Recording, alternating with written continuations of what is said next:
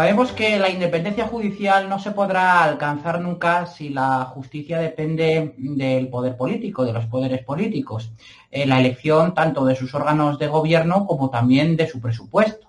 Igualmente queda vacía de contenido eh, si la investigación penal se encarga a policía administrativa dirigida por los mismos titulares gubernamentales eh, encargados de la represión delictual y de la seguridad interior. Eh, cuando esto ocurre, naturalmente nos vemos abocados a la impunidad eh, de la corrupción política, es decir, a que la justicia sea un aval para la actuación de los políticos corruptos.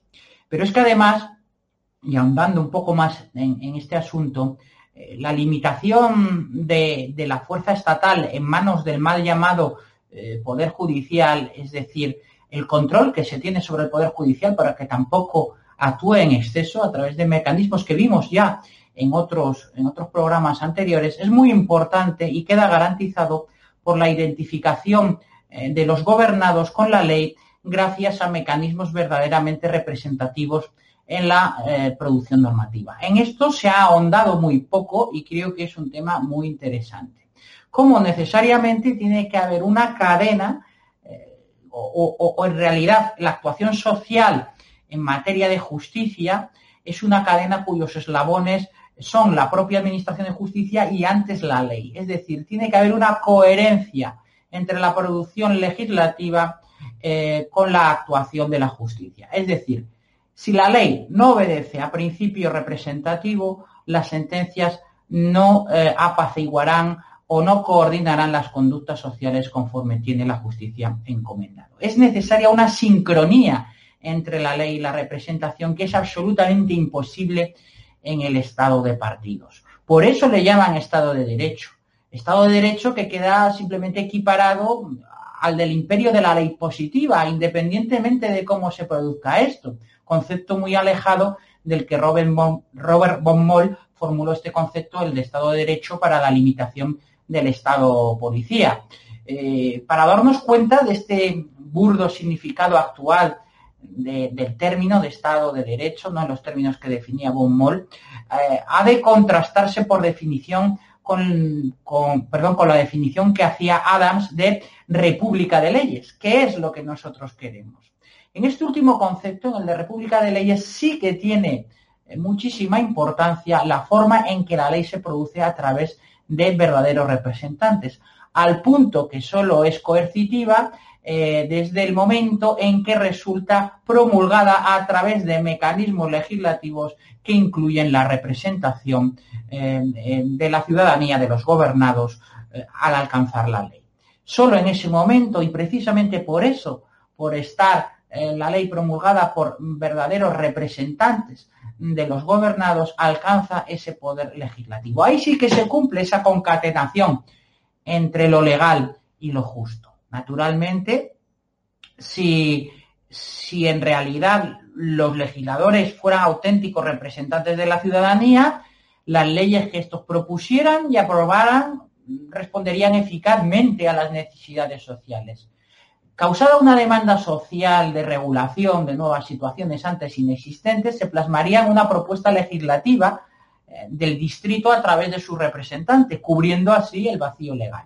Esto en el estado de partidos es absolutamente imposible, en tanto que la producción normativa obedece a otros intereses, no a necesidades sociales, sino a necesidades de partido, necesidades coyunturales o ideológicas.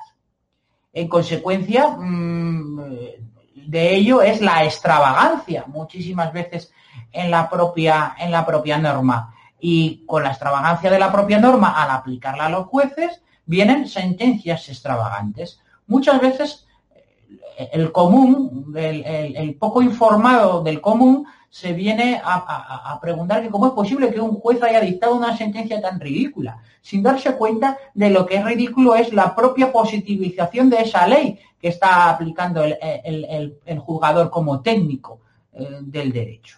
Cuando las cámaras legislativas representan a los partidos y no a los ciudadanos, su producción normativa obedece solo a sus intereses y deja además sin respuesta necesidades sociales verdaderamente apremiantes.